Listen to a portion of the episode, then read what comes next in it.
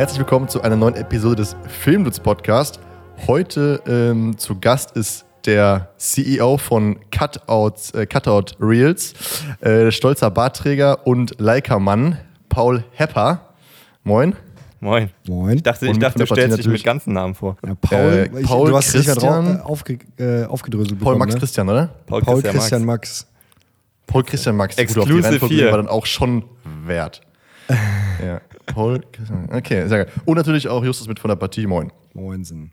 So, ja, geil. Ähm, Paul, dass du Zeit hast. Wir wollen ein bisschen quatschen. Ja, einfach mal so, was so geht, was so, was so ansteht, was du so machst. Genau. Also, ich habe gerade schon gesagt, was, ich, was man von dir irgendwie immer sieht in letzter Zeit oder schon seit längerer Zeit, immer diese Cutout-Reels. Ich habe von dir, glaube ich, schon eine Million Cutout-Reels gesehen, die auch immer sehr geil performen. Zuletzt auch, äh, oder die auch sehr geil aussehen. Zuletzt ähm, hast du eins für Adidas gemacht, glaube ich, oder? Yes. Erzähl mal kurz, wo du da unterwegs warst. Boah, das war so eine Mischung, ne? Also, ähm, da war ich, äh, ich überlege gerade, ich hatte da nämlich noch eins gemacht, aber ich weiß nicht, ob ich das sagen darf. Das war, das war ein bisschen, äh, bisschen Pain, weil da ein bisschen ähm, Schwierigkeiten waren in der Kommunikation mit, äh, ja. Ähm, aber ich habe anderes gemacht. Ähm, das war in Berlin ist immer so ein Night Run, heißt es, einmal im Jahr. Das ist eigentlich ganz cool. Da gibt es fünf und zehn Kilometer hier am Kurfürstendamm. Sperren die das halt alles ab, kannst du lang rennen. Äh, wollte ich tatsächlich auch selbst mitlaufen, aber da musste ich leider arbeiten. Ähm, Und genau, da war ich über, ich hatte zum ersten Mal da auch mit äh, Jung von Matt Kontakt oder Jung von Matt Sports. Also da auch äh, Shoutout an die Shorty. Junge, Äh, was haben die eigentlich nicht, Alter? Die haben doch, glaube ich, wirklich elf verschiedene Unter-GmbHs, oder? Verstehe ich auch nicht. Aber war mein erster Kontakt mit denen und so far sehr nett. Ähm, und genau, es ging um Adidas und die waren wohl sehr begeistert von diesem Stil, den ich mache und die brauchten halt einen 30 Sekunden Recap. Aber der Witz war an der Sache, dass dieser Lauf erst um 20.30 Uhr losging. Und dann sind die halt gelaufen. Gut, wie lange laufen die Schnellen? Irgendwie zwischen, zwischen einer halben und einer Stunde. So, da kommen irgendwie die meisten an, ins Ziel, würde ich sagen. Dann war noch eine Afterparty, wo es gefühlt erst so ab 12, 1 so, so ein bisschen Stimmung gab, weil man kann sich vorstellen, wenn man bis 22 Uhr läuft, dann will man erstmal nochmal duschen und also bis man dann irgendwo auf einer Party-Location steht. Naja, und der Witz war, bis am nächsten Morgen um 11 musste das fertig sein. Sag Ähm, mal ehrlich. Ja, deswegen, das war ein bisschen Pain. Ähm, deswegen, das war Alter, wie eine. hast du das denn gemacht? Weil Ich ich dachte ganz ehrlich, wir haben jetzt auch ein paar von diesen Reels gemacht. Ey, das ist ja so geistesgestört viel Arbeit, diese Cutout-Kacke. Ich, hab, ich, ich weiß jetzt nicht genau, bei dir waren es ja auch, war es ja auch eine Mischung aus Foto und Video. Ne? Genau, das war so dieses, die fanden Cutout cool und meinten, das war dann, ist ja auch mal alles Pain, ne? Weil die Fotos habe ich natürlich jetzt nicht auch noch machen können. Das heißt, es gab Fotografen, die, sag ich mal, die Läufer fotografiert haben, die machen dir dann aber halt mal 6000 Bilder, ne? Und also, wenn ich halt irgendwie ein paar Stunden habe, dann kann ich nicht noch Bilder selektieren. Das heißt, dann brauchst du noch jemanden, der dir die Bilder selektiert, dass du dann halt wirklich am Abend oder in der Nacht noch irgendwie 25, 30 Bilder hast und halt nicht 6000. Ähm, ja, aber ging. Also ich habe sogar noch geschlafen. Ich habe, glaube ich, um halb sieben Wecker gestellt und dann, ich habe das Gefühl, so langsam habe ich einen ganz guten Workflow, auch so in Premiere, was sowas angeht, dass ich dann so, so weiß, dann mache ich das und dann mache ich das. Und das ist auch insofern logisch, wenn dann der Kunde sagt, der Shot ist blöd, dann ist nicht so, oh je, jetzt bricht mein ganzes Kartenhaus zusammen, sondern äh, ist eigentlich easy so. Ja, dann tausche ich das halt hier aus, renne das da nochmal raus, grade den Clip wieder rein, fertig, bumm. Ja, und so ging das Also hast du nur drei Stunden dafür gebraucht? Nee, bisschen länger habe ich schon halb sieben, halb sieben aufgestanden, hast du gesagt? Oder hast du abends schon geschnitten? Ah, und die haben es auch nochmal verlängert bis um 12. Siehst du, habe ich vergessen. Aber ursprünglich waren wir um 11.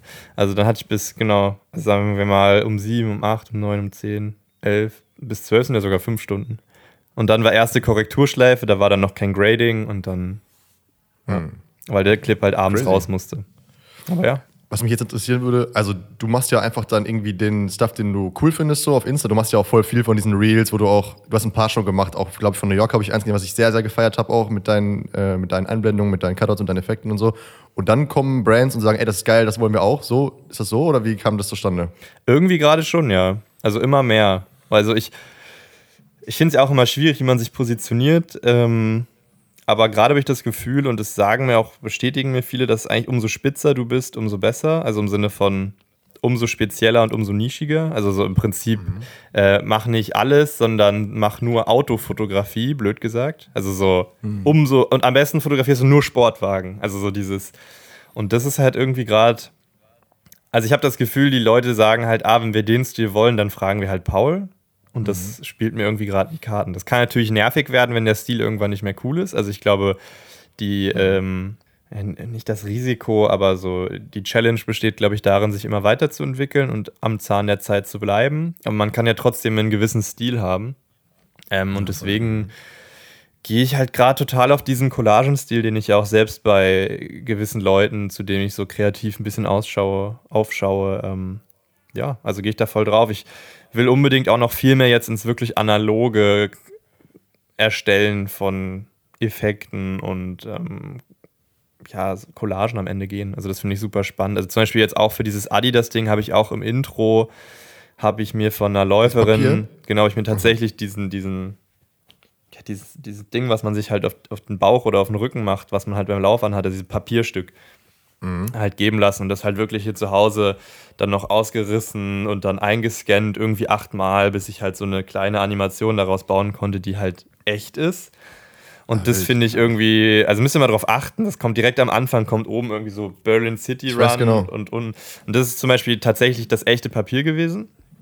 Und auf sowas habe ich Lust, auch noch viel stärker drauf zu gehen. Also noch so ein bisschen mehr in dieses Collagen und auch das in, eben auch in Bewegtbild zu nutzen. Äh, aber so in echt. Also ich habe einen Kumpel, der hilft mir jetzt auch für ein größeres Projekt. Der ist da halt richtig krass drin, finde ich, der Roberto. Ähm, also Roberto Bruno heißt der, könnt ihr euch auch mal anschauen. Ähm, der, die haben zum Beispiel mal für ein Musikvideo, haben die jeden Frame ausgedruckt und per Hand bemalt und wieder eingescannt. Ist halt völlig Banane vom Aufwand, aber es ist halt ein Effekt, den du so halt irgendwie nicht hinkriegst. Das finde ich schon irgendwie ganz spannend. Ja. Ja, voll geil. Also das hast du gerade voll Bock auf so diese Fummelarbeit, also so, ähm weil das finden wir auch voll spannend. Du machst so diese analoge Fotografie und einfach irgendwie so, worauf du Bock hast. Aber machst auch noch, äh, äh bis noch nebenbei, oder was heißt nebenbei, aber zusätzlich noch äh, DOP. Machst äh, auch bei großen Werbungen und so mit. Aber jetzt gerade eher so Bock auf so äh, Fummelarbeit. Also, das ist auch so ein spannendes Thema. Mir wurde zu Beginn von einem inzwischen schon fast Freund, würde ich sagen, von einer Agentur geraten, dass ich mich halt möglichst schnell spezialisieren sollte, so erfahrungsgemäß.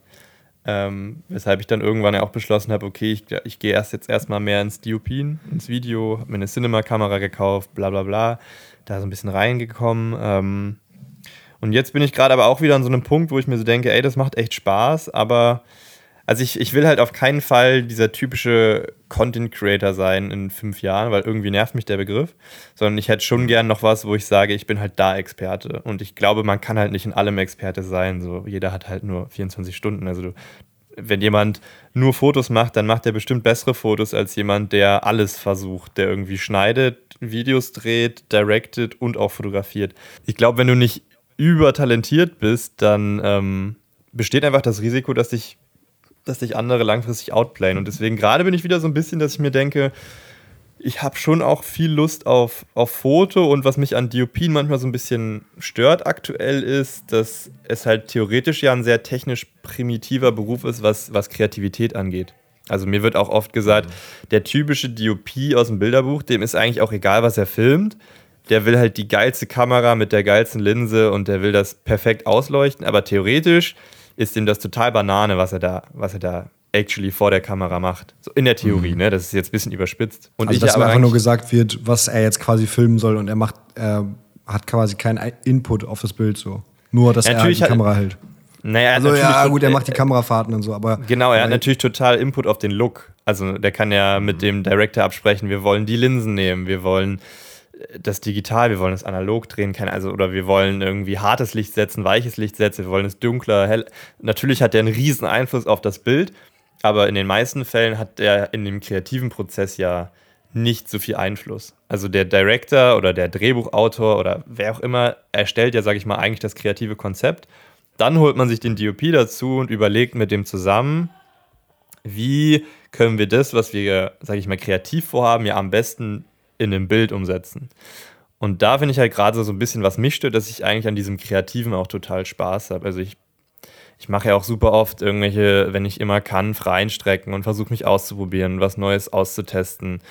Ähm, und deswegen ich habe jetzt auch einen größeren Spot directed, der jetzt irgendwann kommt. Deswegen, also deswegen, lang, long story short, ich würde mich auch nochmal gerne so ein bisschen in das Directing rantasten. Und ich genieße es gerade sehr, dass ich in dieser privilegierten Situation bin, dass ich ähm, mich irgendwie so ein bisschen ausprobieren kann und trotzdem genug Jobs habe, wenn ihr wisst, was ich meine. Also irgendwie ja, habe ich zum Glück noch nicht den Punkt, dass ich sagen muss, ich mache nur DUP und ich werde auch nur für DUP gebucht und wenn ich was anderes ausprobieren will, dann denkt sich der Kunde so, ja, ist ja schön, aber wollen wir nicht von dir. Mhm.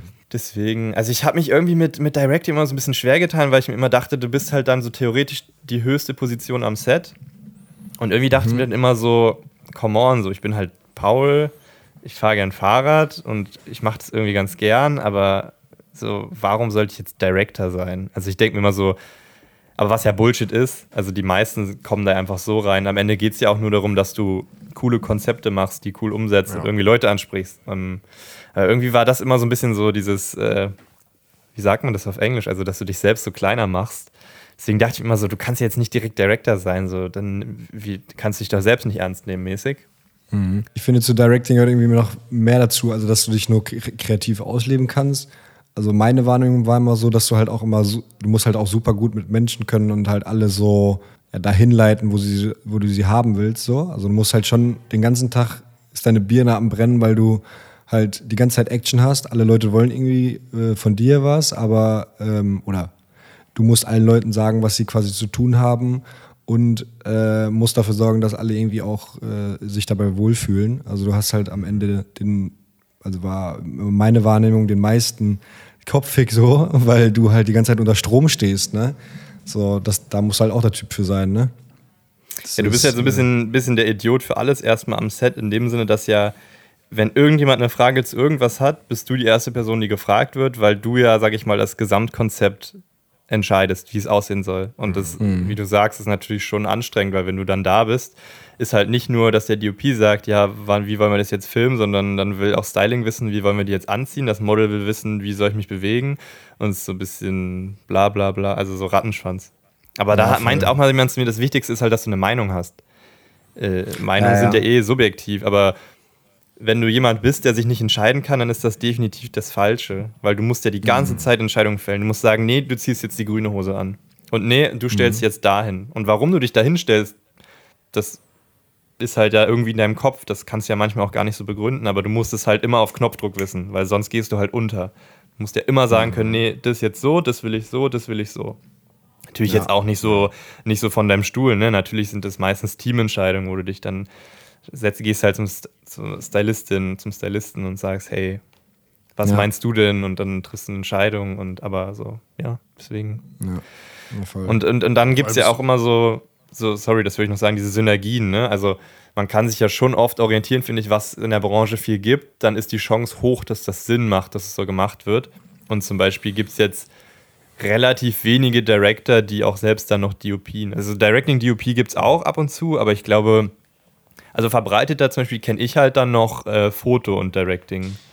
Dass du halt directest mhm. und zum Beispiel ah. noch die Fotostrecke mitschießt, weil man sagt, du hast ja eh das optisch im Auge ähm, und du kannst auch Fotos schießen, dann mach das doch direkt mit und dann directest du halt, wenn das Video ist, weil du kannst ja meistens eh nicht Foto und Video gleichzeitig machen ich wollte gerade sagen, ähm, als Director, also was mich so ein bisschen daran stresst, du hast halt die Verantwortung, also du bist ja die Person, die sagt, ey, wir haben wir haben's, wir machen den nächsten äh, Shot oder so, oder ne, dass du alles überblickst, dass, dass du jede Szene hast, dass alles, alles gut aussieht, dass du alles, dass alles irgendwie auch stringent ist und Sinn ergibt und dass du nicht irgendwelche Filmfehler hast oder so. Dafür trägst du halt am Ende die Verantwortung, weil du den Überblick haben musst. Und das ist natürlich, kann natürlich auch in meine Buchse gehen. Ne? Meistens geht es dann doch irgendwie gut, aber das ist äh, schon ein bisschen Verantwortung.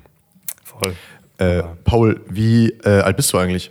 24. Okay, weil du sagst, weil du sagst, du fühlst dich damit nicht so, nicht so wohl oder so, wenn du dann, dass du dann diese höchste Position hast und so. Ich bin doch nur der, der Paul, der irgendwie Fahrrad fährt und äh, ne? Ja, also Aber ich bin ja auch, also ich habe eigentlich BWL studiert, äh, ja? wollte eigentlich Steuerberater machen. Ja, geil, richtig. habe mich da auch voll spezialisiert und dann dachte ich mir nach dem Praktikum so, hm, I don't know. Und dann bin ich ja random, als ich Bachelor geschrieben habe, habe ich einen Fotografen kennengelernt. Dann kam Lockdown und haben wir Call of Duty gespielt. Und dann war das irgendwie so, ja, mach doch mal ein Praktikum. Und so bin ich ja reingerutscht. Und deswegen denke ich mir manchmal immer noch so, ja, also ich habe jetzt keinen ich habe jetzt nicht an irgendwas für einer verrückten Art School studiert, was ja auch wieder Quatsch mhm. ist, weil am Ende gerade in diesem Bereich interessiert es ja wirklich niemanden, was du gemacht hast im Normalfall. Also ich habe ja. noch nie erlebt, dass irgendjemand gefragt hat, was du vorher gemacht hast. Also wenn, dann eher so aus Interesse und jetzt nicht im Sinne von, das ist jetzt deine Eintrittskarte für diesen Job. Das ist ja nur Kontakte und irgendwie Sympathie. Ja, Referenzen. Und, ja. Ja. Ich finde es sogar teilweise abträglich. Also wenn, wenn dann Leute fragen, so, ja, ja, was hast du denn gemacht und so, wenn die Leute dann sagen, ja, ich habe irgendwie an der Filmschule sowieso studiert, dann, dann rollen schon manche mit den Augen und denken sich so, oh, dann ist das wieder so ein, das wieder so ein Streber hier, der irgendwie das so, so macht wie so ein BDR. Belichtungsmesser hier rumrennt.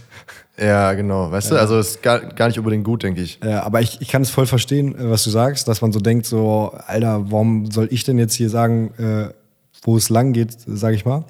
Weil, also ich glaube, es gibt voll viele, also die, zumindest die meisten, die wir auch kennen, so haben sich halt auch selber beigebracht so. Und dann steht man halt an so einem großen Set und wie du sagst, du hast gerade, du meinst, du hättest erst bei Corona angefangen oder so, ne? Damit. Ja. So. Machst du so seit zwei Jahren oder so und dann äh, stehst du da und hast eigentlich gar keinen Plan von allem so, sondern äh, hast dir das alles so zusammengewürfelt und ähm, oft ist es ja eigentlich so, wenn man ehrlich ist, checkt man auch die Technik nicht so hundertprozentig. Dann hast du immer irgendwen, der, der sich so hundertprozentig damit auskennt, aber du auch nicht so wirklich. Und dann äh, versuchst du einfach nur noch, dass alles, alles so funktioniert. So. Aber das ist irgendwie, glaube ich, so die Kunst dabei, oder? Also, dass du so immer ja, es irgendwie so durchziehst und sich wenigstens traust, das zu machen, weil daraus lernt man halt wieder geisteskrank viel. Ne? Also wenn du halt jedes Mal wieder äh, so denkst so, nee, ich kann das nicht, ich filme jetzt mit meiner Sony, weil damit kenne ich mich aus oder so, oder ich kann jetzt kein größeres Set bauen und so, dann kommst du auch irgendwie nicht weiter, ne? Also dann, dann wirst du halt auch nie irgendwie diese großen Sets äh, betreuen oder, oder machen. Sei denn, du hast halt irgendwie, okay, du machst ein Praktikum oder so, dann kriegst du natürlich ein, Einblicke oder so. Aber sonst, wenn es deine eigene Produktion ist, wird es halt schwer, ne? Da musst du irgendwie so diese Hürde nehmen. So, weil alles selber immer ausprobieren vorher, bis es dann richtig kannst und so geht halt auch nicht. Hast nicht das Budget dafür, um dir die fette Kamera äh, zu leihen und so. Deswegen musst du es halt irgendwie bei den Kundenaufträgen mehr oder weniger ausprobieren. Ne? Voll. Also ich meine, ich hatte das Glück, dass ich relativ lang, also erst ein bisschen sozusagen war ich der Praktikant, dann war ich irgendwie auch Assistent. Ähm, sowohl Foto als auch Video. Und dadurch hatte ich halt echt überall einen Einblick. Ähm, und äh, die Freundin von ihm war, hat halt auch directed. Das heißt, ich habe schon das Gefühl, dass ich von allem so ein, so ein ich habe von allem ein Grundverständnis und ich weiß bei allem, was passiert. Natürlich, wie du sagst, ist schon klar, dass ich mich jetzt nicht mit jeder Kamera bis aufs letzte Detail auskenne. Aber ich glaube, das also geht ja auch gar nicht. Deswegen aber jetzt, also ich würde ich es jetzt auch nicht machen, wenn ich wirklich gar nicht wüsste, was da jetzt passiert. Da würde ich mich, glaube ich, auch unwohl fühlen. Das heißt, ich habe schon immer so ein Grundgefühl, was da die Aufgaben sind und was du zu tun hast. Natürlich wirst du hier und da trotzdem nochmal überrascht, aber wie du schon sagst, ich glaube, es ist auch. Also ich finde es auch gefährlich, wenn Leute Jobs machen, das habe ich auch schon oft genug erlebt, wo sie sagen, ich kann das und dann können sie es nicht. Das ist halt Quatsch. Mhm. So, das, das ist gefährlich. So. Wir waren mal in einem großen Set, da habe ich noch assistiert da konnte der First AC gar nicht richtig Schärfe ziehen, aber hat gesagt, er kann das, weil der richtige First AC irgendwie Corona hatte. Das war halt eine Katastrophe, wenn du in einer Riesenproduktion bist und jeden Shot zehnmal machen musst, bis halt der Fokus sitzt. Mhm. Also insofern ja. finde ich schon auch, dass man ein Stück weit auch ehrlich zu sich sein muss. Safe. Und da auch in dem Sinne seine, also so dann machst du es halt ein Jahr später, ne? Also heißt ja nicht, dass du dann deswegen niemals mehr die Chance kriegst. Aber klar muss man manchmal auch ins kalte Wasser geworfen werden und ich glaube, so lernt man ja auch am meisten. Und wenn man sich die, die ganzen Stories anguckt von Leuten, die es in der Branche weit gebracht haben, keine Ahnung, Paul Rübke, so, die erzählen ja auch, dass, dass sie Jobs gemacht haben, da wussten sie nicht mal, wie die Kameras richtig funktionieren, blöd gesagt. Äh, und am Ende ja. war der Kunde happy. Also das ist ja am Ende eh der größte Messwert. Ne? Wenn solange ja, der Kunde happy ist, ist okay. Und ich glaube, es ist auch okay, sich mal ins kalte Wasser zu werfen und so ein bisschen, ja, ja, kriege ich hin, wenn man auch ehrlich glaubt, man kriegt es hin und vielleicht auch noch nicht jedes Detail weiß. Aber ich glaube, auch da ist so ein bisschen so ein Feingefühl. Ähm, natürlich sollte man sich nicht kleiner machen und möglichst viel mitnehmen und auch mal ins kalte Wasser und möglichst viel lernen, aber ich finde halt auch nur bis zu dem Punkt, dass du halt nicht, nicht die komplette Kampagne abfuckst, weil du dann ja, halt voll. der Idiot bist, der, der über, also, wenn stell dir vor, da sagt jemand, ich kann das directen und der hat das wirklich noch gar nicht gemacht und dann stehen da alle und wollen was von dem und dann ist der völlig überfordert, dann hast du ja auch irgendwie nichts gekonnt. Ja, also das finde ich auch super wichtig, dass man sich halt nicht selbst überschätzt. Ne? Also da sollte man auch immer sehr ehrlich zu sich selbst sein und sagen so, ey, das, das ist vielleicht jetzt eine Nummer zu groß, ich würde es vielleicht noch mal keine Ahnung, äh, über die Schulter schauen und dann irgendwann nochmal beim kleineren Set versuchen oder so. Weil, äh, wie du sagst, ne, es geht halt echt nach hinten los. Wenn du sagst, so, ja, kriege ich alles hin, bla bla bla, und dann am Ende sind alle enttäuscht. Das ist halt das Schlimmste. Das ist halt äh, viel schlimmer, als einfach zu sagen, so, yo, äh, würde ich gerne noch abgeben, weil traue ich mir jetzt gerade noch nicht zu. So, ist ja. Ja, weil ich, ich glaube, das ist nämlich auch das Ding, wenn jemand, wenn jemand sagt, ich traue mir das gerade noch nicht zu, dann bist du ja nicht böse. Aber wenn halt jemand sagt, ich kann das und es dann völlig verkackt und du merkst, er kann das überhaupt nicht, dann wird es halt ja. blöd, glaube ich. Also dann ist es einfach auch, auch langfristig unklug, glaube ich, wenn du das machst. So. Ja. Weil dann, also dann wird er nicht nochmal auf dich zukommen wahrscheinlich, ne? Oder der oder diejenige. So, um dich zu buchen. Das kommt aber ein bisschen mal aufs Projekt an, ne? Wenn du jetzt, wenn du jetzt wirklich also der Director bist bei einem Set mit 30 Leuten, dann ist es wahrscheinlich schwierig. Wenn es einfach nur um eine weiß nicht, ein Ding geht, wo du alleine ein bisschen was wegfilmst und du bist aber noch nicht ganz confident mit deiner Kamera oder so, dann kriegt man, weißt du, also das kriegt man, glaube ich, eher hin. Aber wenn, wenn da so viele Leute dranhängen und alle warten und so, das ist ja eh immer ein Problem bei Filmdrehs, dass irgendwie, ja, halt Zeit Geld ist und alle warten müssen und so und Timing halt voll wichtig ist, dann ist wahrscheinlich, also dann wirst du wahrscheinlich die Leute abfacken. Ja, voll. Ja. Paul, ich habe eben noch mal durch dein, also ich, ich habe hab verfolgt dich ja so ein bisschen, weiß, was du so gemacht hast, aber ich habe noch mal vor der Folge, um mich ein bisschen vorzubereiten, mal durchgeschaut so auf deinem Insta. Insta ist ja natürlich sehr transparent. Du warst vor kurzem in Mexiko. Was hast du gemacht? Darf ich euch nicht sagen.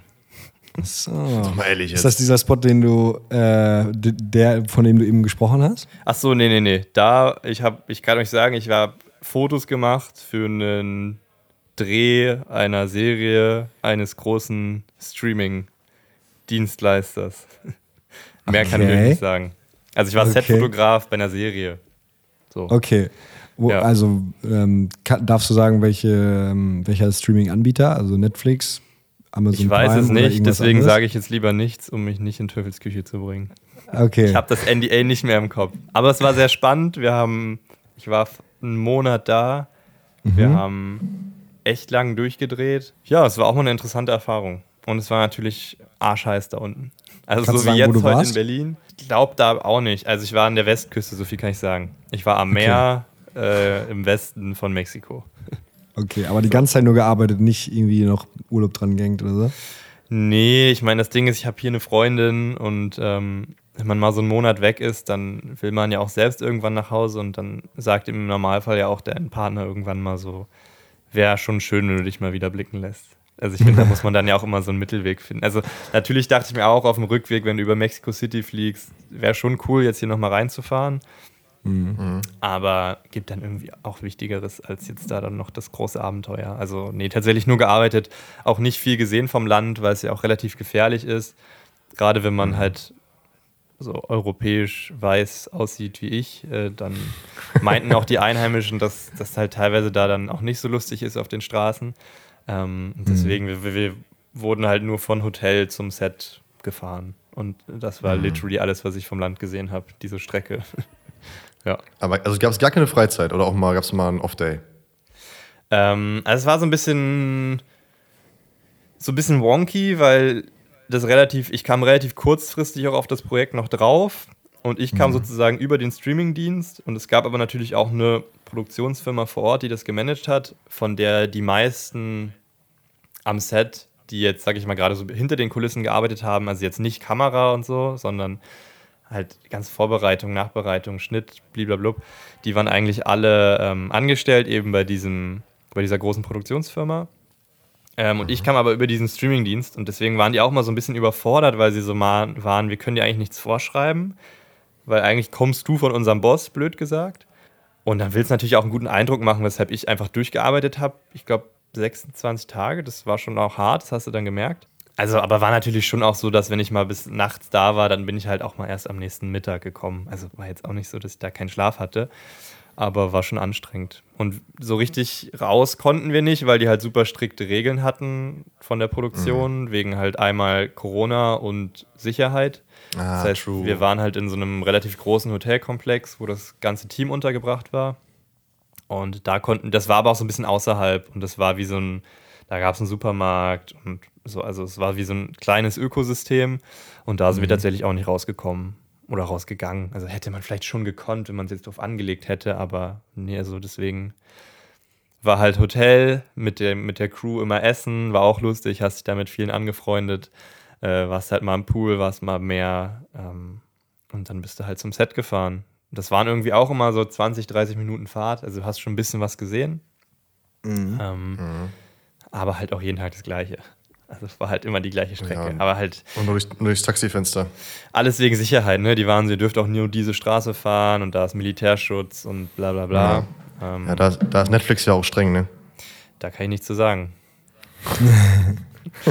das ist richtig schlimm. Ich habe einen, äh, ich habe ja auch ein sehr spannendes Projekt, äh, was jetzt kommt, mit einem großen Kamerahersteller und ich habe auch einen befreundeten, einen sehr guten Freund, den Finn, mit dem ich auch das Podcast mache. Ähm, mhm. Und der wollte natürlich auch aus mir alles rauskriegen. Das war auch sehr unangenehm. Und da darf ich natürlich auch nichts sagen. Ich habe natürlich auch alles unterschrieben. Und da fing er dann auch an, wie du gerade, über so 15 Ecken immer so, so indirekt Fragen zu stellen. Ich war so, Finn, ich werde es dir nicht sagen. Ich darf es dir nicht sagen. Er war immer so, sollte ich jetzt diese Kamera verkaufen, würdest du mir das raten? Und ich so, ruhig. okay. ja. okay. Ja, schade. Nein, alles gut. Ich dachte, Aber kann man das sehen? Ähm, ursprünglich sollte es, glaube ich, am Ende des Jahres kommen. Mein letzter Stand war, es kommt doch erst nächstes. Mhm. Ja. Ah, krass, ja, da soll, da soll ein Narcos veröffentlicht werden zu dem Datum. Also Narcos habe ich nicht gedreht, das kann ich dir sagen. Okay, okay. ja, schade, boah, bei Narcos, Narcos. Äh, okay, aber wild. Ja, da, aber hört sich gerne an, aber dann lass nicht so, nicht so lange über etwas reden, was wir nicht besprechen dürfen. Das ist, glaube ich, irgendwie Das kann nach hinten losgehen. ja. Nicht, dass irgendwann glaub, noch was rausrutscht. Ja, ja. Nein, das wollen wir nicht. In die Situation wollen wir dich nicht bringen. Ist ja immer auch ein bisschen schwierig mit Verschwiegenheit und so. Okay, und, und ähm, das, was du eben meinst, das ist aber dann das für den Kamerahersteller? Das, wo du meintest, das darf ich noch nicht sagen. das darf ich auch noch nicht sagen. So. Also das okay. in Mexiko aber das ist das, für, die, das, ist das für die Kamera. Also das in Mexiko, das darf ich euch nicht sagen, das ist mit einem Streamingdienst. Das für die Kamera ist ja, jetzt ja. was, was kommt, was ich euch auch nicht sagen darf. Das klingt jetzt voll dumm. Können wir irgendwas anderes Geil. reden, außer ja. Sachen, die ich nicht sagen darf? Du darfst gar nichts sagen, Alter. Okay, dann sag mal, was du sagen darfst. So. Ähm, ich freue mich sehr, mit diesem Kamerahersteller zu arbeiten, weil ich den sehr mag. Und ich freue mich auch, dass ich dafür in eine sehr schöne Ameri amerikanische Stadt fliegen werde, um da was ah. zu produzieren. Sogar noch diesen mhm. Monat. Da freue ich mich sehr drauf. Aber, aber, wie ist die Zusammenarbeit mit Nikolas so? Ähm, den Namen kenne ich sogar. Jetzt habe ich sogar, oder? Ich kann nicht, ist der Kamerahersteller. Ähm, ich kann nichts dazu jetzt sagen. Mal auf, jetzt reicht's langsam hier. Felix, jetzt hör auf. Paul, wir lassen dich jetzt los, Alter. Ja, okay, whatever. Nee, das ist unangenehm. Okay, aber was, was steht dir sonst noch so an? Äh, vielleicht darfst du das eine oder andere ähm, erzählen. Das eine Projekt, wovon du gesagt hast, was du jetzt selber gemacht hast, darfst du das dann wenigstens erzählen? Was habe ich Wo denn selbst du das directed hast? Äh, ja, das kann ich glaube ich sagen. Das ist noch nicht raus, aber äh, das war eine Intersport-Kampagne, die wir in Island gedreht haben. Geil, Alter. Krank. Das war cool. Das war, ein, das war ein sehr schöner Einstieg in das Thema ähm, weil das liebe auch über den, den lieben Ruben, wo ich schon meinte, wo ich schon eigentlich sagen würde, dass wir wahrscheinlich inzwischen fast schon ein freundschaftliches Verhältnis haben. Der hat halt eine Agentur und der meinte, das ist halt ein, also der meinte halt auch, wir sehen dich halt nicht nur im Diopin, weil du halt die ganze Zeit, wenn du Konzepte machst für uns, halt Konzepte machst und das ist eigentlich gar nicht deine Aufgabe. Und er meinte, das ist halt ein guter Einstieg und das fand ich auch, weil das, also grundsätzlich ist das Problem ja beim Directen, dass es so offen ist, du könntest alles machen. Also klar hast du irgendwie budgetäre Grenzen und eine Firma dahinter und bla bla bla. Aber jetzt in dem Fall war es halt sehr eingegrenzt. Also es war halt, es sind Wandersachen in Island. Wir haben so viele Models. Also es gab so, er hat gesagt, es gibt viele so wie so Zugschienen, die, die schon mal so mhm. fix sind. Also so, dass du dich völlig überfordert bist am Anfang. Also du, du hast schon so gewisse Dinge, an denen kannst du dich festhalten und musst du dich auch festhalten. Und dazwischen kannst du dich dann so ein bisschen austoben. Geil. Das, das hast du jetzt gemacht und das kommt, äh, oder das machst du jetzt noch oder hast du schon gemacht? Das haben wir schon gemacht. Das ist gerade noch in der okay. Post, äh, in irgendwelchen Korrekturschleifen mit Kunden und Gradings und bliblablub. Ähm, ja, klar. Und ähm, erzähl mal, du hast eben schon gesagt, es gibt so ein paar Fotografen oder auch generell ein paar Leute, die, zu denen du aufschaust, die du kreativ cool findest irgendwie. Wer ist es so, um, mal, um uns mal eine Inspiration zu geben? Also tatsächlich jetzt weniger klassische Fotografen oder so. Also da gibt es auch viele mhm. coole. Aber jetzt so, sage ich mal, grober stilistisch finde ich jetzt, was reine Filme machen angeht, schon Casey Neistat. Mhm. So den, den, den Übervater, sage ich mal. oder wie man das nennt, ja. keine Ahnung. Äh, ich finde einfach, dass der sehr, sehr spannende, andere, als man es jetzt klassisch kennt und halt innovative Ansätze so ans Filmemachen hat. Also ich finde, dass er sehr viele cool, sowas wie Story is King, meint er, glaube ich mal. Also so Story schlägt jede Kamera oder keine Ahnung, was der auch immer alles sagt. Oder was ich auch sehr schön finde, ist, er meinte, also jetzt blöd übersetzt, dass Realität ist spannender als die Fiktion, an die wir gewöhnt sind. Also so dieses, warum funktioniert denn, warum funktionieren iPhone-Videos so gut auf TikTok? Warum funktionieren Vlogs so gut, wo irgendwelche Leute ihren langweiligen Alltag zeigen? Und ich glaube, das funktioniert halt so gut, weil diese ganze Fiction, die wir gewohnt sind aus Filmen, aus Serien, die wir seit Jahrzehnten gewohnt sind, die ist cool. Aber das ist ja auch, warum funktioniert Social Media? Ja, weil es so nahbar ist, weil es so teilweise so normal wirkt. Natürlich gibt es ja auch andere Beispiele, aber ich glaube eben, dass diese Realität für Leute spannend ist. Leute wollen wissen, wie ist es denn, wenn ich Feuerwehrmann bin, wie ist denn dann dein Alltag? Ist doch eigentlich ganz spannend. Wie ist das, wenn du Pilot bist? Wie ist das, wenn du DJ bist? Keine Ahnung, also jetzt nur so rumgesponnen, ne? Finde ich einen spannenden Ansatz eben zu sagen, diese, zum Beispiel eben, die, so die Wahrheit ist viel spannender als irgendeine Geschichte, die erzählt wird. Was, also nichts gegen Geschichten, aber, oder auch eben diese Story is King. Also Beispiel hier sein, sein Nike-Commercial, was er irgendwie vor neun Jahren oder so da gemacht hat, das, das ist halt so schlecht gedreht, wenn du darüber nachdenkst aber es hat halt über 30 Millionen Klicks. So, und jetzt zeig mir andere Commercials, die mit so einem Produktionsbudget so viral gehen, weil am Ende geht es um Geld. Also machen wir uns nichts vor. So, Firmen bewerben Produkte, weil sie Geld verdienen. Und finde ich einfach auch einen coolen Ansatz. Gerade jetzt auch, wir leben ja in einer super spannenden Zeit. Du kannst mit einem iPhone so viel machen, du kannst mit Actionkameras viel machen. Ich, ich liebe natürlich auch auf der anderen Seite so einen Look von einer Ari. Also das heißt ja nicht, dass das andere irgendwie schlecht ist, aber ich glaube, es bricht sich halt total auf. Und am Ende ist natürlich auch für Firmen und für auch für Filmemacher teilweise die Frage, wenn du, also was willst du erzielen? Entweder willst du Produkte oder Dienstleistungen verkaufen oder du willst vielleicht eine Geschichte erzählen, weil dir irgendein Thema spannend ist, weil du irgendwas kulturell, gesellschaftlich, was auch immer irgendwie immer abhandeln willst. Warum solltest du das mit, einer, mit einem super teuren Kamerasystem machen, wenn du es vielleicht mit einem iPhone drehen kannst? Also es ist ja immer so ein bisschen die, ist natürlich ein bisschen schwierig, wenn man auch in der Branche ist, weil es ein Stück weit, kannst du sagen, auch einfach Jobs killt. Und ich glaube, das wird leider ein Stück weit auch passieren. Das ist so wie, keine Ahnung, sich Leute bei VW in der Produktion beschweren, dass es immer automatisierter wird. Da kannst du dich jetzt drüber aufregen, das wird aber eh passieren. Also ich glaube, da geht es eher darum, dann, dann schul dich doch schnell um, dass du eben nicht verfällt. Also, und das ist halt, wo mir auch Produktionsfirmen sagen, warum sollen wir einen einen First AC, einen Second AC, einen, einen Gimbal-Operator haben, wenn du mit dem iPhone ein Video machst, was besser performt. Also so überspitzt gesagt, ne? Ihr wisst, was ich sagen will. Das finde ich halt einen super spannenden Ansatz, so für dieses ähm, Story schlägt am Ende alles. Und ich glaube auch, also überleg mal, du, du, du willst jetzt einen Werbespot drehen und du musst jetzt, du willst es groß drehen im Sinne von Kameratechnik. Wie viel Geld da reinfließt in Crew und Equipment im Verhältnis ja. zu, du kannst dir das alles sparen und machst es vielleicht mit einem, muss ja nicht ein iPhone sein, ne? aber mit irgendwas kleinerem, was vielleicht eine Person operaten kann und steckst das Geld dann eher dafür, dass du ein übelst krasses Set baust oder irgendwo Verrücktes hinfliegst oder einen krassen Cast-Member vor die Kamera holst. Da bin ich halt schon auch von überzeugt, dass es wahrscheinlich besser performt. Weil wer sieht die Werbung am Ende? Meine Mutter am Fernsehen, die kann dir nicht sagen, ob das mit den Ari Signature Primes gedreht wurde. Das ist dir auch ja. ziemlich egal. So, und das haben wir auch schon ein paar Mal gesagt, dass es häufig machst du das halt für die Kollegen, ne? Also für die Filmmaker, Voll. die da ein Auge für haben. Die finden es natürlich cool und sehen dann vielleicht auch nochmal Unterschiede beim Look oder so. Aber die meisten werden es, also ein Handyvideo wirst du schon erkennen, wahrscheinlich. Aber ob das jetzt dann, sagen wir mal, die Linse war oder die, naja, weiß ich nicht, ob das so und das ist, Ding ist. Ich finde es ja auch völlig legitim, ne? Ich finde es ja auch selbst spannend und cool. Ich will jetzt auch nicht so klingen, als, als finde ich das, das blöd, dass es das so groß gibt. Das ist total faszinierend und cool. Als wir jetzt auch in Wetzlar waren, wenn dir mal erklärt wird, wie so ein Objektiv gebaut wird, das ist völlig verrückt. Und schön, dass es, schön, dass es Unternehmen gibt, die heute noch überleben können, die sich, die so viel Zeit und Liebe in sowas stecken können, um ein perfektes Objektiv zu bauen. Absolut faszinierend. Aber am Ende, wenn du in der Werbebranche bist, geht es halt um Geld. Klar gibt es auch Differenzierungen.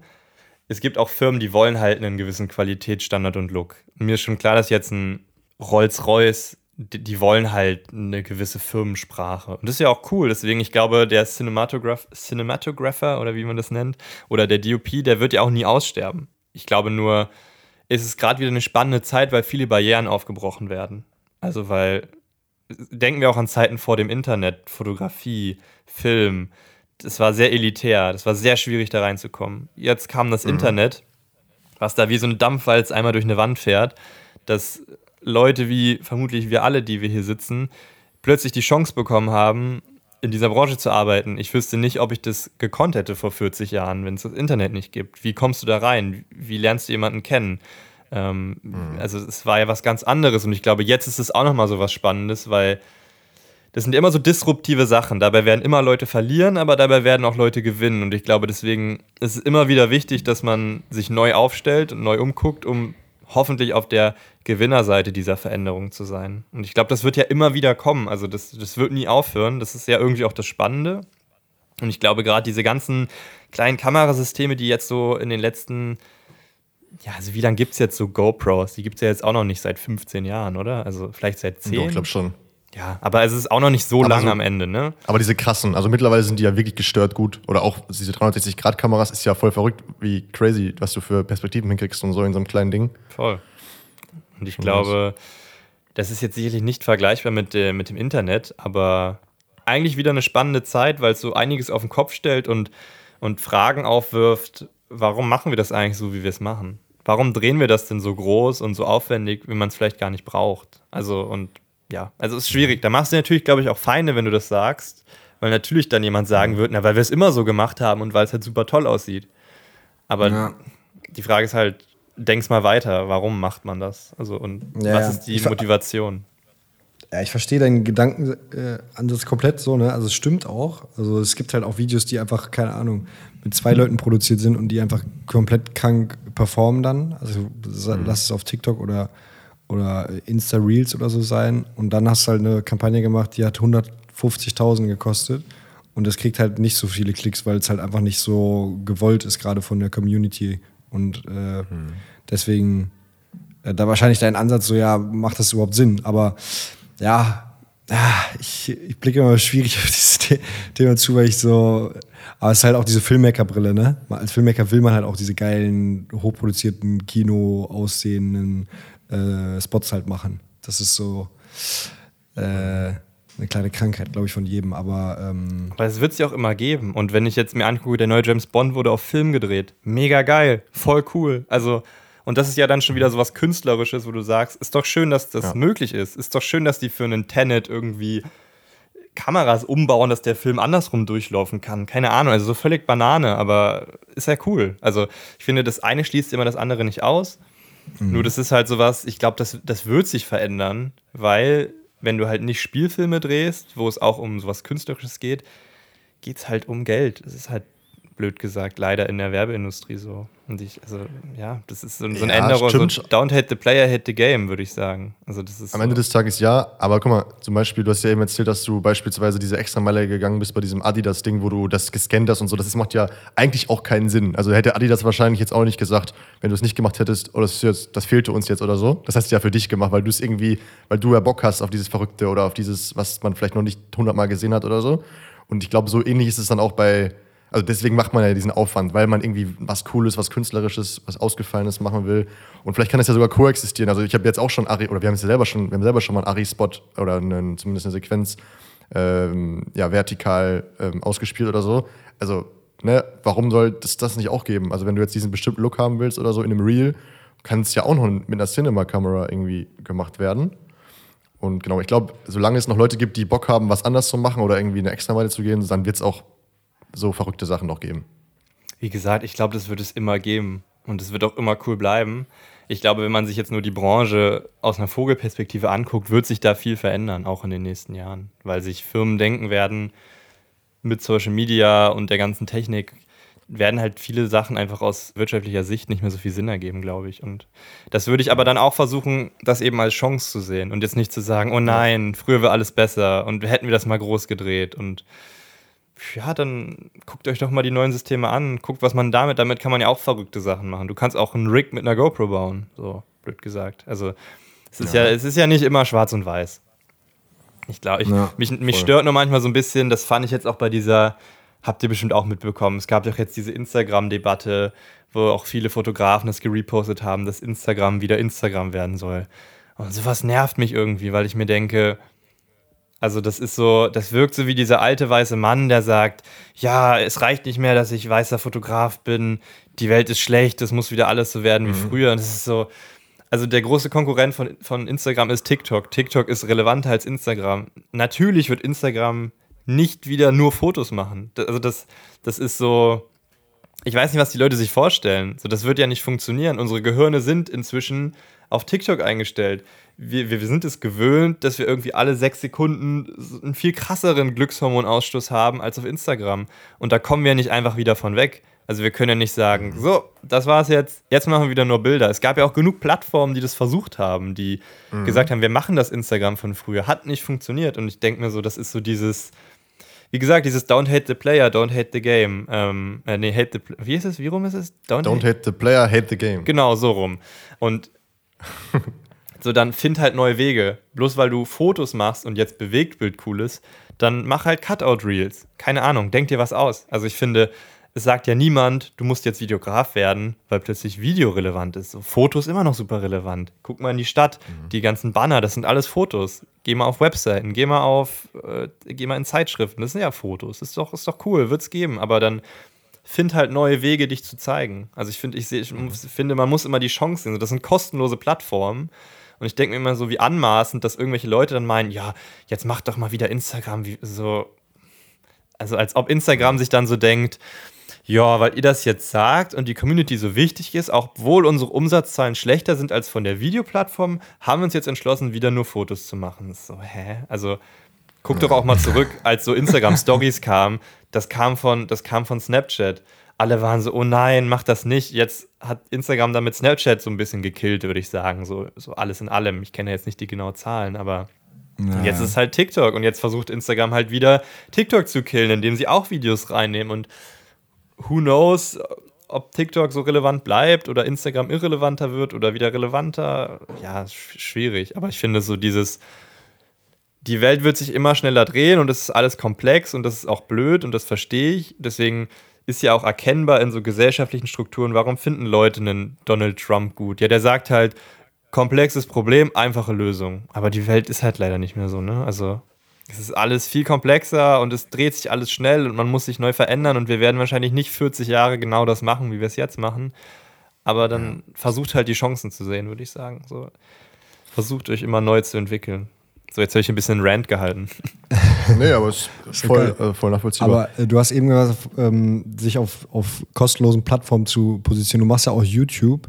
Ist das für dich mittlerweile auch so eine Einnahmequelle oder machst du das einfach nur aus aus Spaß, weil du Bock hast, da irgendwie Leuten was zu zeigen oder äh, dich dabei zu filmen oder irgendwie so? Oder was ist der, der Sinn bei dir bei, bei YouTube? Kriegst du dadurch Kunden? Was ist deine ich, Erfahrung? Ich filme mich einfach gern, weil ich narzisstisch bin. Nee. äh, ich finde, also ich habe früher ja nie so, ich habe, also ich, niemand in meiner Familie, ich, ich hole mal ein bisschen weiter aus, macht irgendwas in diese Richtung. Die haben alle normale Jobs. Mhm. Und ich habe schon immer eine Liebe zu YouTube gehabt. Ich habe ganz früh mit meinem Stiefbruder haben wir Gaming-Videos gemacht. Dann hatte ich irgendwann meine Pulse-Gyms-Zeit, da habe ich dann äh, Fitness-Videos gemacht. Dann. Äh, Gibt's die noch eigentlich? Weiß ich nicht. Ich wüsste jetzt nicht, dass ich jetzt explizit alles gelöscht hätte. Müsste ich mal gucken. Ich werde äh, mal die Form checken. Dann äh, hatte ich dann, als ich nach Berlin bin, kam so diese Sneaker-Streetwear-Zeit, weißt du, wo hier so Campouts waren, wo die Leute eine Woche für Schuhe so.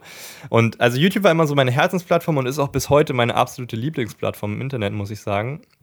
Weil ich finde, sie, die schaffen das irgendwie gut, sich nicht komplett neu zu erfinden, aber trotzdem relevant zu bleiben, weil die halt, glaube ich, diesen krassen Community-Aspekt haben. Also ich glaube, es gibt keine Plattform, die so loyale Communities hat wie YouTube tatsächlich oder wenig. Mhm. Ähm, und deswegen, YouTube war immer so ein Herzensprojekt. Ähm, jetzt bin ich auch komplett eigentlich auf Kamera-Content geschifft. Also, long story short, mit YouTube verdiene ich praktisch kein Geld. Also, das ist nicht nennenswert. So ein bisschen diese paar Euro AdSense, die könnte ich mir eigentlich auch sparen, damit die Leute keine Werbung gucken müssen. Ähm, mhm.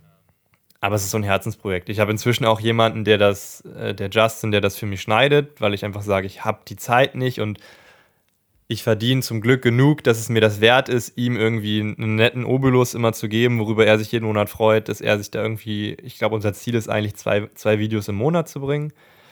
Mhm. Aber das ist mehr so ein, ich will, dass es mitläuft, weil es mir persönlich am Herzen liegt und weil ich da auch eine Chance sehe und auch hin und wieder Videos in einer sehr nisch, nischigen Richtung auch viral gehen für diese Nischen. Also Beispiel analoge Fotografie. Wenn du analoge Fotografie suchst, dann kommt, glaube ich, eines meiner Videos sogar als erstes. Das ist halt so, mhm. das hat jetzt nicht drei Millionen Klicks, hat dann halt 50.000 Klicks, aber das ist halt dann, das ist halt super nischig und dafür liebe ich YouTube auch. Ich glaube, YouTube hat ja auch so zwei Seiten.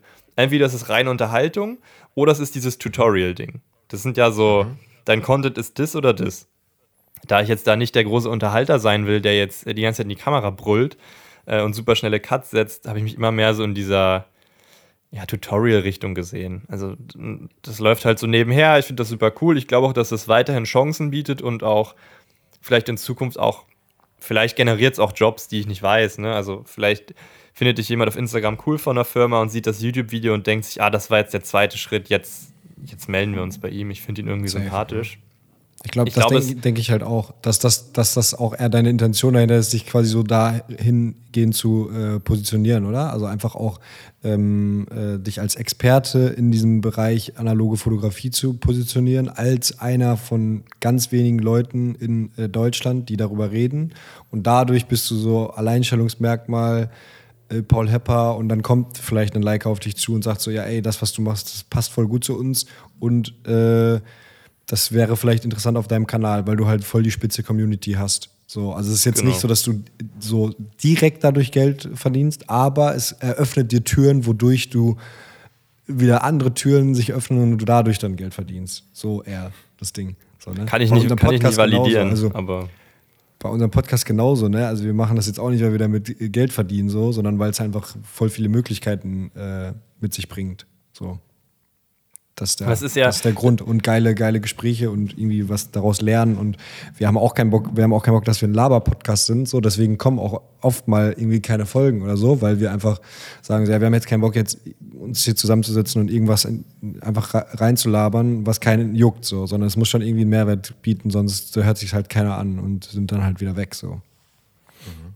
Bin ich, bin ich voll bei euch. Also ich sehe es zum Beispiel auch gerade noch bei YouTube auch noch mehr so, da kommt vielleicht manchmal dann doch das BWL-Studium durch, dass ich auch sage, ich will zum Beispiel gerade setze ich noch mehr auf Content, der clickable ist, im Sinne von, ist das 3000 Euro Objektiv so viel besser als das 500 Euro Objektiv und jetzt weniger ähm, einen Tag Follow Me Around als Fotograf, weil ich mir so denke, dafür brauchst du erstmal diesen Community Step.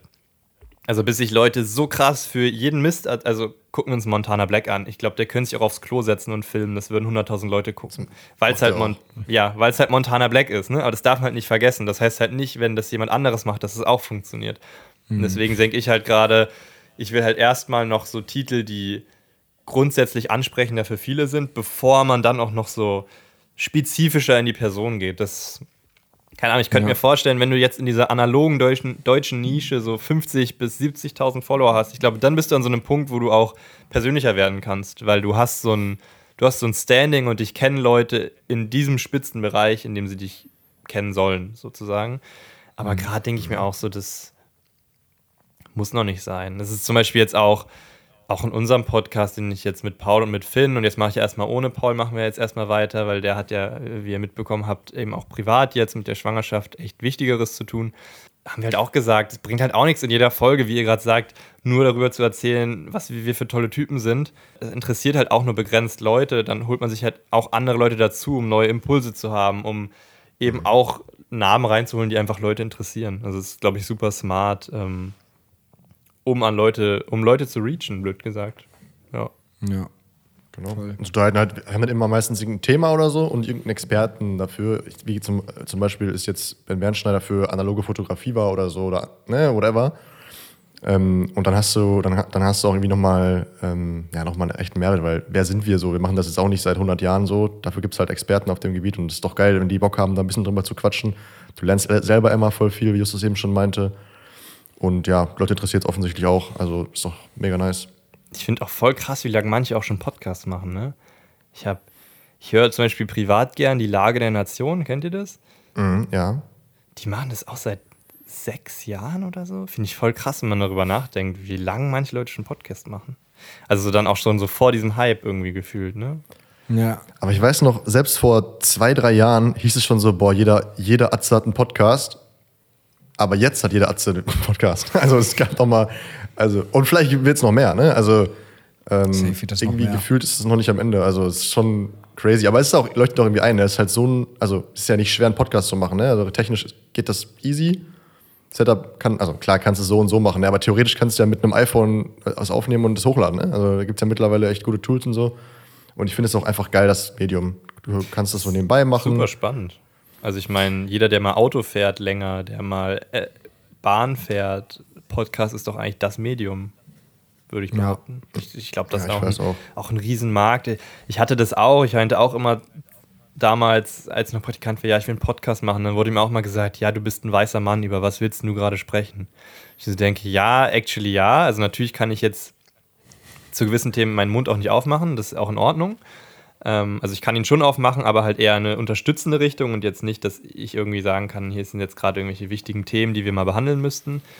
Ähm, aber wie ihr schon sagt, das ist ja auch so ein bisschen bei den vielen ja auch ein Spaßprojekt und ich glaube, nur so entsteht häufig was. Ich glaube auch, wenn jemand Fotograf werden will mit der Intention, ich will reich werden, ich glaube nicht, dass es funktioniert. Also ich glaube, es gibt, ich glaube, es gibt mehr Beispiele, wo es andersrum ist, wo man sagt, mir macht das Spaß und ich habe da einfach Freude dran und ich mache dann auch einen guten Job und ich lerne was und dann entwickelt sich das vielleicht. Aber so mhm. dieses, ich finde das sehr gefährlich in dieser Branche, wenn Leute, also in dieser, sag ich mal, größeren Kreativbranche, wenn Leute mit einer Intention etwas starten, irgendwie viel Geld zu verdienen. Ich, ich glaube, das ist tatsächlich der falsche Weg. Also ich glaube, das ja. ist mehr so. Ich glaube, bis zu einem gewissen Punkt so und, und dann aber äh, irgendwie, also gefühlt entwickelst du dich dann nicht mehr weiter. So, weil du immer nur auf, auf diesen einen Punkt halt Geld guckst. Und wenn du aber dich eher darin, äh, sage ich mal, verlierst, immer besser zu werden, dann läuft das andere so mit. Weißt du? Also. Ja. Ja. ja, aber muss ich sagen, also Paul, ich habe ja auch BWL studiert. Da mhm. muss ich als BWL-Kollege ja auch sagen, man darf halt auch nicht, man muss halt auch aufpassen, dass man, äh, ja, dass man es nicht nur für die Kunst macht. Weil es, also wir haben auch schon ein paar Fotografen gesprochen, die dann halt gar nicht aufs Geld gucken und irgendwie, den, die, die sich dann so sagen, oh ja, komm, nee, das, ja, okay, 200 Euro reichen ja jetzt irgendwie auch und so, ist ja voll das coole Projekt und so. Ja, das ist das halt auch nicht machen, ne? Weil dann kommst du halt auch nicht weiter. Dann kommst du auch nicht an die großen, an die großen Kampagnen. Also man muss, glaube ich, so eine Balance finden. 100 Prozent. Ich glaube, man muss auch seinen Wert kennen, man muss wissen, wie viel Geld ja. in dieser Branche ist. Also natürlich gibt es da auch Abgrenzungen, wenn du jetzt einen befreundeten Musiker hast und der hat einen kleinen Deal, so natürlich hat der nicht 200.000 Euro für ein Musikvideo und die zahlt er dir jetzt nicht, weil er ein schlechter Mensch ist nicht, sondern weil er die nicht hat. Aber so gerade in der Werbebranche liegt halt Geld. Und deswegen, also es sagen ja auch viele, sie haben fast noch nie eine Absage bekommen wegen einem zu hohen Budget. Also ich glaube, man baut, also das sind dann meistens andere Gründe, würde ich sagen, warum es nicht passt. Das passt dann zeitlich nicht oder die haben doch schneller jemand anderen gefunden, der irgendwie schon zugesagt hat. Aber jetzt, mhm. ich habe auch noch nie erlebt, dass jetzt wirklich, also ich hatte es jetzt einmal im letzten Monat, wo jemand sagte, das ist halt einfach zu viel, das können wir uns für die Produktion nicht leisten, aber das war dann auch nicht so ein, oh, du bist so ein abgehobener Idiot, sondern das war so, schade, können wir verstehen, wir kommen dann, wenn wir mehr Budget haben, nochmal drauf zurück. Genau. Also so. Ja, das ist doch mega geil. Das ist doch mega geil. Dann haben die dich doch schon im Hinterkopf als, okay, das ist halt nicht der Einstiegspreis, sondern das ist halt so der Premium-Anbieter, ist doch mega. Also da willst du doch hin. Voll. Deswegen, also das ist ja eigentlich, ja, wie du sagst, muss man, muss man schon gucken. Aber es ist, ich finde auch, das ist teilweise so ein bisschen einfach Mindset und Persönlichkeit. Also ich kenne auch viele Leute, die Foto oder Video machen, die irgendwie so gerade so über die Runden kommen, aber manchmal denke ich mir dann auch, ich verstehe, warum einfach so in dem, in dem Lebensstil, sage ich mal. Also, wenn du halt die ganze Woche nichts machst, nicht nichts machst und nur rumchillst und mit deinen Freunden abhängst, was ja auch nett ist, so, ne? Ähm, so, also, keine Ahnung, dann mach halt zumindest fünf Tage in der Woche halt deinen Shit und wenn du nur Reels schneidest und keine Jobs hast, ist doch egal, also ist ja irgendwie auch dein Job. Ähm, mhm. Und halt nicht so dieses, ja, dann habe ich halt da mal einen Auftrag und dazwischen mache ich gar nichts. Das ist, glaube ich, sehr gefährlich. Also ich glaube, dieses, das meint auch mal Casey Neistat, äh, the hardest person in the, in the room always wins. Also so meistens, ne? Das ist natürlich auch so ein bisschen mhm. diese toxische Arbeitswelt, ne? Da, da, muss man natürlich auch klare Grenzen ziehen. Wir sollten jetzt nicht alle einen Burnout haben mit 25, 30. Das ist auch beschissen. Aber so, ich habe auch das Gefühl, so harte Arbeit zahlt sich aus. Am Ball bleiben, Kontinuität, immer da sein immer neues Zeug machen, immer Sachen ausprobieren, immer Jobs machen, immer mit Leuten schreiben, mit Leuten auf einen Kaffee treffen, so einfach immer da sein. Ähm, voll. Halt nicht das sagen, voll. ich chill jetzt rum und ja, und dann kommt mal ein Job, oh, ist ja cool, ah, ich kann jetzt auf irgendein Festival gehen und die zahlen mir mein Ticket, oh, wie cool. Ja, nee, so, also das ist schon mal cool, aber wenn du irgendwie weiter willst, musst du dich halt reinhängen, sonst wirst du halt, glaube ich, von anderen einfach blöd gesagt geoutplayed. Und das finde ich, finde ich auch schwierig. Ne? Also ich glaube auch, finde ich auch schwierig. Ich habe jetzt auch leider schon genug negative Erfahrungen gemacht mit Leuten in der Branche, die einen echt schlecht behandelt haben. Da denke ich mir auch mhm. immer, es gibt genug Jobs. Also dieses so rumekeln und so und hinterm Rücken schlecht, das ist völlig, also ich meine, das ist ja dieses typische, ne? Schlecht über andere reden sagt mehr über dich aus als über den anderen. Das ist ja bekannt.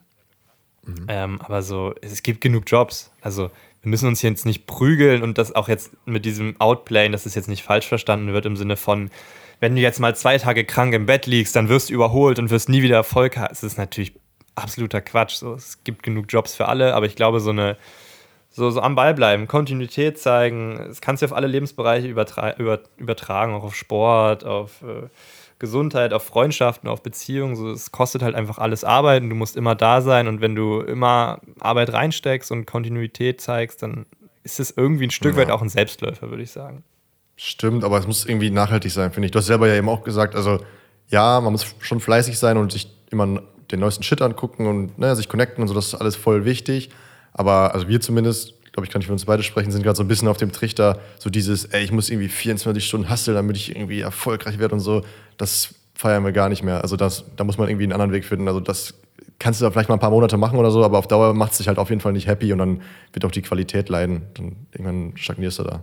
Voll. Also das ist ja auch was, deswegen sage ich, das ist was Wichtiges, worüber man sprechen muss und was, glaube ich, auch noch mehr thematisiert werden muss in den nächsten Jahren. Ich meine, da gibt es ja jetzt auch schon genug Trends zu diesem Slowdown und so. Mhm. Ist auf jeden Fall wichtig. Also ich habe zum Beispiel auch nach Mexiko gemerkt, irgendwas ist nicht mehr, also so, wenn man so merkt, man ist von so Kleinigkeiten überfordert und so, ne? Also ich war zum Beispiel so, mhm. scheiße, die Küche ist unaufgeräumt, oh je, wo fange ich jetzt an? Wo du schon so merkst, so du weißt, dass das so Anzeichen sind für so Überarbeitung und du ja. nimmst die auch aktiv wahr, aber du bist trotzdem so, ja, das passiert mir ja nicht, ne? Ähm, mhm. ja. So voll wichtig da seine, und deswegen, also ich glaube, für mich zum Beispiel so das Wichtigste ist, meine Freundin und mein Freundeskreis, auch was ich meinte hier in Steglitz, das sind normale Leute.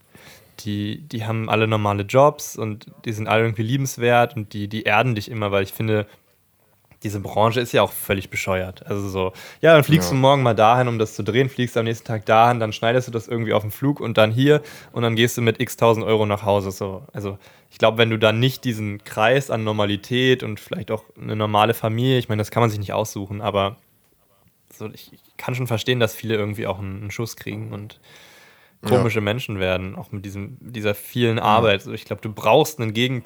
Also guck mal, ich habe jetzt mein erstes Tattoo, das heißt Do More.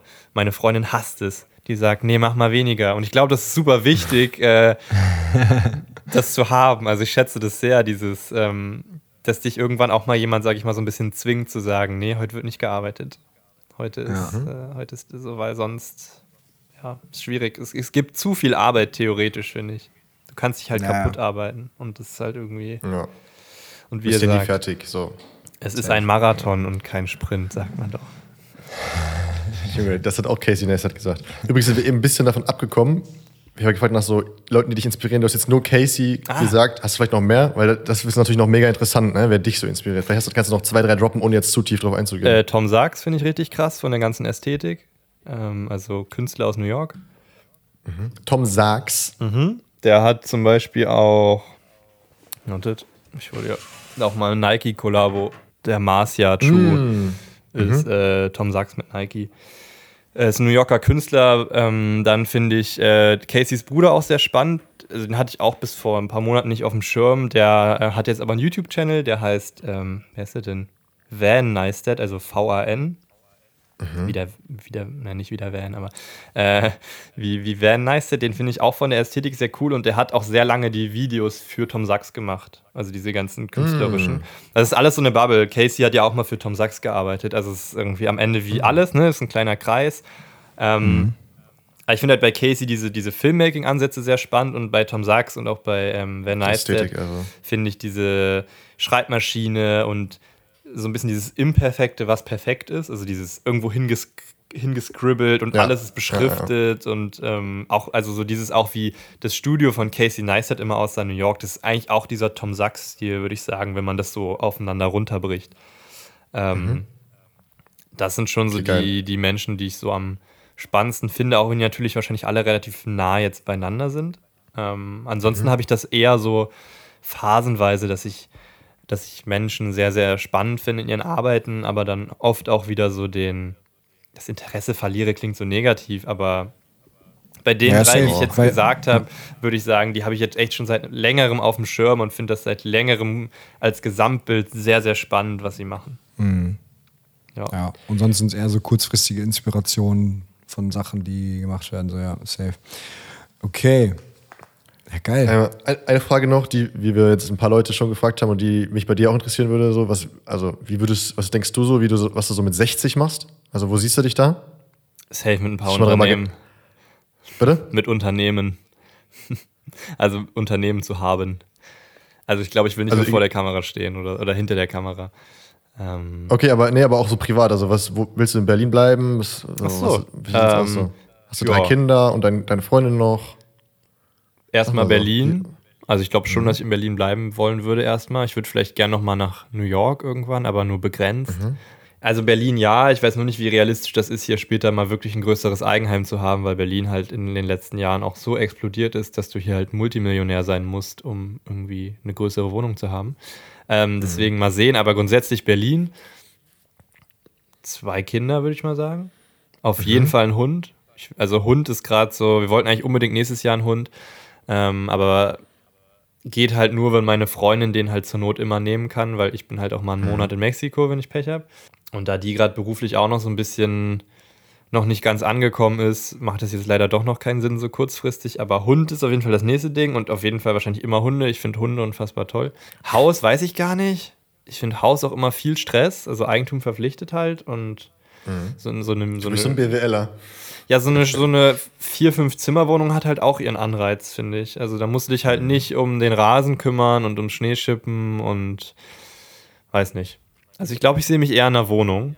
Ähm, mhm. In Berlin, irgendwie in Schöneberg oder so.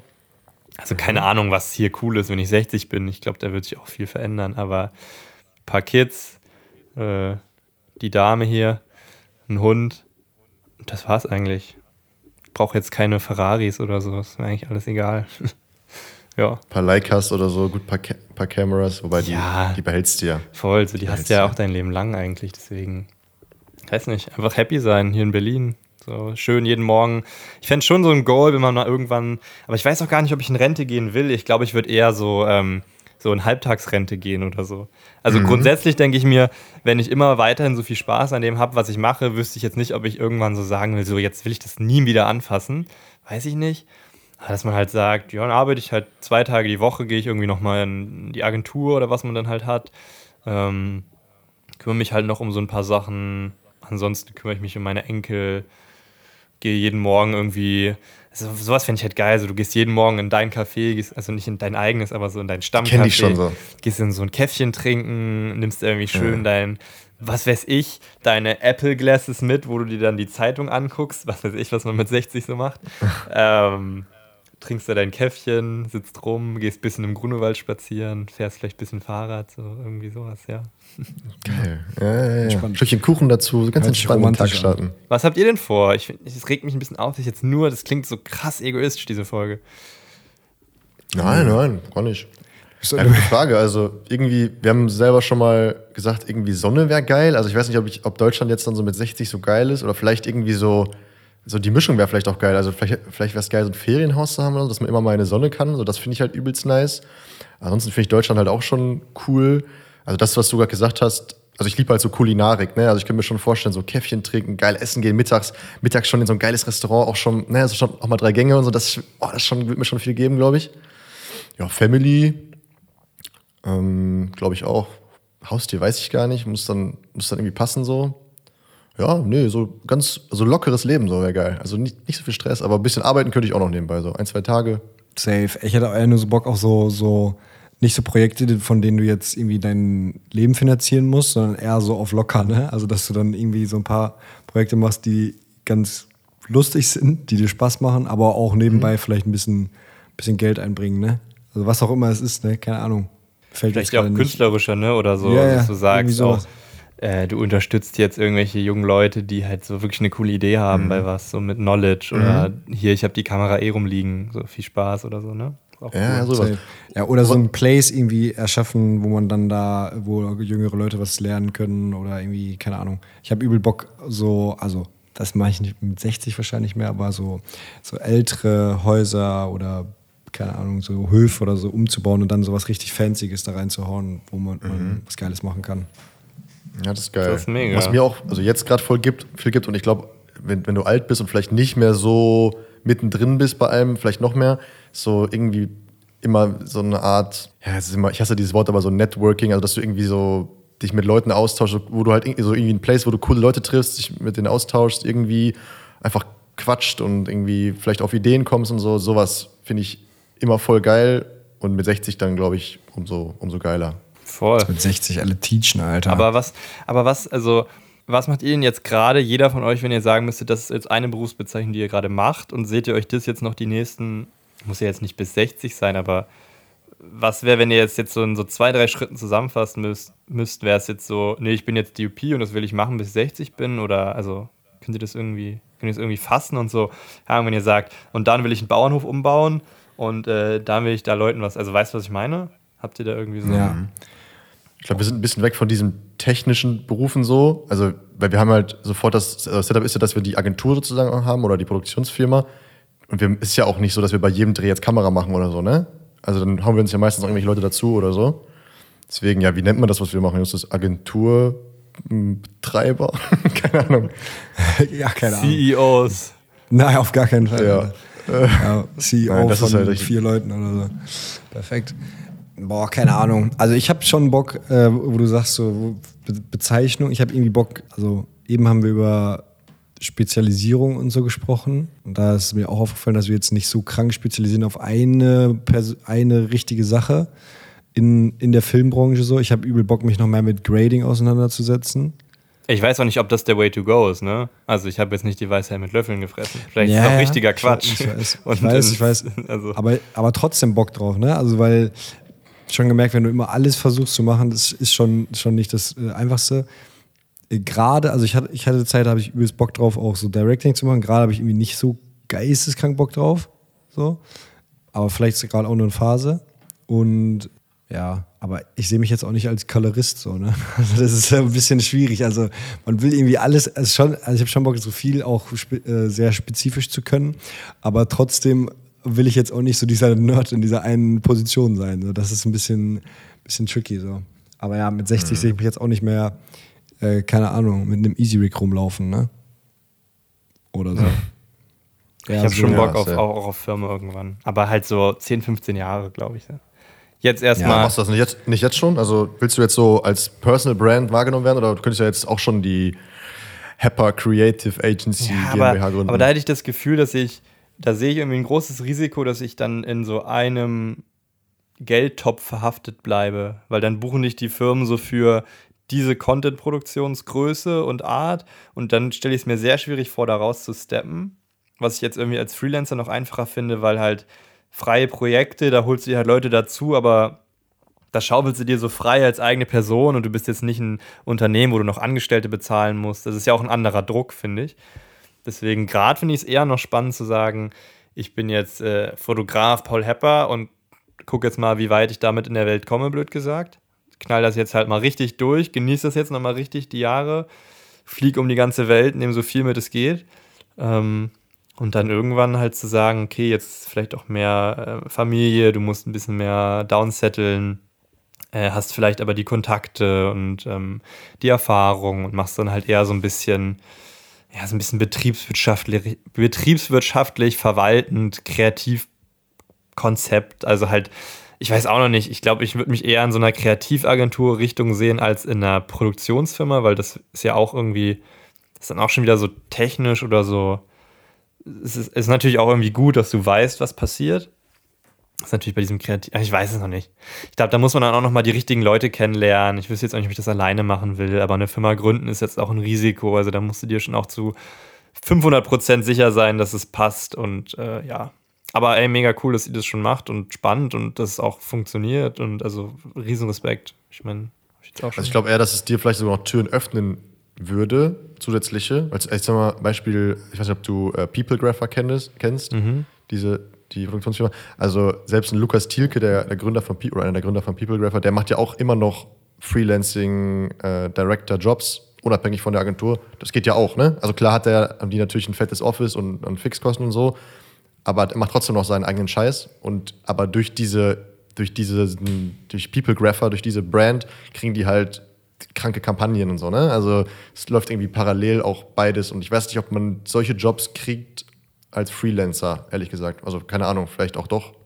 ja, ich glaube, du musst halt eher Glück haben, dass du die, diese Firmen kennst, die dich dann als Freelancer buchen. Weil im Normalfall haben die ja nicht die ganzen Leute angestellt.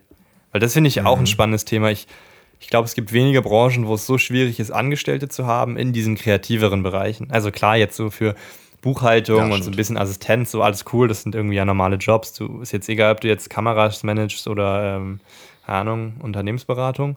Ähm, aber so dieses, einen DOP anzustellen, finde ich auch schwierig. Also wenn, also so, weil im Normalfall verdient er ja in der freien Wirtschaft viel, viel besser. Also wenn du dich als DOP anstellen lässt, das ist ja dann eigentlich schon ein interessantes Konstrukt, würde ich sagen. Wenn du jetzt nicht selbst irgendwie Chef der Firma bist, weil dann muss sich das ja so krass rechnen für dich oder du musst irgendwie so einen Sicherheitsdrang haben, dass du unbedingt angestellt ja. sein willst. Also ich verstehe teilweise da so diese auch Directing, so da kannst du kannst ja richtig gutes Geld verdienen, dich als Director anstellen zu lassen und exklusiv für eine Firma finde ich stelle ich mir echt schwierig vor. Also ich glaube, so Repräsentanzen gibt es ja deswegen auch mehr, weil das irgendwie mehr Sinn macht, dass wir sagen, wir sind so dein Backoffice und wir verhandeln deine Preise, aber an sich ist uns egal, was du machst, blöd gesagt. Ähm, stelle ich mir, oder also stell mal einen Fotografen an. Also klar, so einen E-Commerce-Fotografen kannst du anstellen, der von einem weißen Backdrop T-Shirts fotografiert.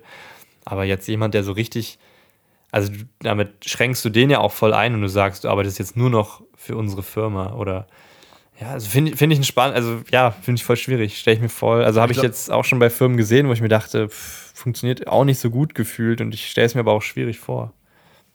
Ich glaube, nicht jeder hat da Bock drauf, ne? Also du bist jetzt, glaube ich, ein sehr freier Typ und der irgendwie auch weiß, was er will und so, aber nicht jeder ist da so, hat da so diesen Gründergeist. Ne? Also es gibt auch viele Leute, die sich einfach denken, Alter, auf den ganzen Stress habe ich ja gar keinen Bock, dann will das Finanzamt was und so. Deswegen, wenn ich angestellt bin und meinen Scheiß machen kann, bin ich happy. So. Ja. Aber gibt es, glaube ich, auch sehr, sehr viel mehr Leute, als man denkt. Ja, 100 Prozent. Und oft, oft ist es halt, also, dann hast du halt ein fixes Gehalt, aber ähm, ja, du könntest zwar mehr Geld verdienen, aber dann gibt es halt vielleicht auch mal einen Monat, wo es halt nicht so ist. Ne? Also ich meine, nur weil du so krass viel Umsatz gemacht hast als Director oder so, heißt ja auch nicht, dass du dir am Ende immer so ultra viel auszahlen kannst. Ne? Also, oder deine Firma beteiligt sich mit daran, äh, wie viele Jobs du gemacht hast oder so. Aber es ist immer, immer glaube ich, eine Frage des Setups. Ne? Also ja. von de deiner Persönlichkeit und der Setup der Firma. Also es gibt ja dann auch äh, Agenturen, glaube ich, die halt, also ich glaube, es geht nur, wenn die Agentur so ultra viele Jobs hat, dass sie sich jemanden so, so jemand leisten kann. Weißt du? Ja. Und dass sie dann immer dich buchen, weil sie deine Arbeit halt generell feiern und sich dich trotzdem aber so kreativ arbeiten lassen möchten. Das geht halt auf keinen Fall in so einer kleinen, kleinen Bude, ne? Also es geht halt, also meiner Meinung nach nur, wenn du halt wirklich auch die fetten Aufträge hast, die, die sich auch immer wieder unterscheiden und wo halt das Budget liegt, dass du halt dir als Agenturinhaber auf jeden Fall sicher bist, okay, den Dude oder die Dame kann ich safe bezahlen. Das ist ja eigentlich auch ein Risiko dann für, für die Agentur oder die Firma, weil du dich ja dann auch krass festsetzt in deinem Stil, wenn du sagst, wir haben halt den Director und der macht halt den Stil und dann sagt der Kunde, ja, wir wollen den aber nicht. Ja, was machst du dann? so, dann musst du den trotzdem bezahlen. Also es ist ja eigentlich deswegen auch viel schöner zu sagen, wir agieren als Firma und eine große Firma tritt an uns und gibt uns ein Budget und sagt, was sie wollen und dann können wir nach deren Vorstellungen die besten Leute auswählen. Das ist ja eigentlich auch viel genau. smarter. Also. Und ich wollte gerade sagen, also klar, es ist ein bisschen, teuer, ein bisschen teurer wahrscheinlich als eine Festanstellung für, also als also jetzt wieder betriebswirtschaftlich gesehen als, als Agentur oder als Produktionsfirma. Aber wir machen es ja auch so, dass wir immer mit Freelancern arbeit, arbeiten, weil da bist du übelst flexibel, hast den Druck nicht und kannst dir immer die Leute aussuchen, passend für dein Projekt. Also ist doch mega. Ich, also spricht ja erstmal auch nichts dagegen, außer vielleicht, wie gesagt, dass es ein bisschen teurer ist. Ne? also ein bisschen teurer, also ist schon für, für, den, für die Endrechnung am Ende ist es deutlich teurer, ne? Immer Freelancer anzustellen. So. Aber die ja, haben ja auch mehr Risiko. Halt komplett ne? flexibel, ne? Also, das ja, macht ja auch Sinn. Ja. ja ist schwierig. Okay. Ich glaube, wir verstricken uns. Aber ich hatte gerade noch, ich hatte noch einen Punkt. Welche waren das? Den fand ich eigentlich noch spannend. Äh, oh, jetzt hab ich, ach so, ja, was ich eigentlich voll faszinierend finde und so voll cool und wo ich mir wieder vorstellen könnte, dass es funktioniert, aber das kannst du halt nicht so herbeibeschwören, ist, wenn man so ähm, Produktionsfirmen sieht, wo ich zumindest von außen, ich kenne ja nicht die Innenverhältnisse, aber das Gefühl habe, das sind einfach Kumpels, die sich so zusammengefunden haben und jeder hat so seine Nische und dadurch funktioniert das halt. Also eher im Sinne von Nike kommt und sagt, mach die Kampagne und die so, ja Mann, er directed, er ist eh immer DOP für die Projekte und ist cool und er macht Style. Also wisst ihr, was ich meine? Eher so wie ein Kollektiv, was sich mhm. sozusagen, das finde ich halt super spannend, aber das, also das wäre auch was, was ich mir noch für die Zukunft wünsche, dass man noch ein stärkeres Netzwerk hat an Leuten, mit denen man immer arbeiten will, ähm, ist gar nicht so einfach zu finden. Also die immer zuverlässig sind, die äh, immer cool sind, die sich auch immer weiterbilden, so blablabla, so diese Art von einem, hey, wir sind fünf Leute und wir haben jetzt schon zehn Produktionen zusammen gemacht, lass uns doch irgendwie mal zusammentun und noch eine größere Rechnung stellen. Eigentlich voll smart. Ja, gut. Ja, ist auch ein gutes Setup, ne? Kann man ja, er könnte ja sogar dann irgendwie zusammen irgendwie eine, irgendwas gründen, eine GBR oder keine Ahnung und das darüber machen, oder wie auch immer man das abbildet, aber ist doch geil, also auf jeden Fall. Ja. Gibt's ja auch. Kenne ich ein paar Leute, die das so machen. Voll. Das finde ich halt mega spannend. Da muss ich nur noch die richtigen Leute kennenlernen. Also, wenn ihr noch jemanden sucht, hallo. hallo. hallo. Geil. Okay, wir haben jetzt eine Stunde 20, glaube ich, gute Zeit. Dann würde ich sagen, äh, Paul, du musst jetzt gleich dein, dein neues, äh, deinen neuen Roller abholen, damit du auch noch heute ein bisschen durch Berlin fahren kannst. Neue Kfz. Neue Kraftfahrzeug. Und ähm, ja, würde ich sagen, verabschieden wir uns. Jo. Hat Spaß gemacht. Schönen Tag Paul. euch. Danke dir, ne? Mach's gut. Danke Mach's gut. euch. Ciao, ciao. Tschüss.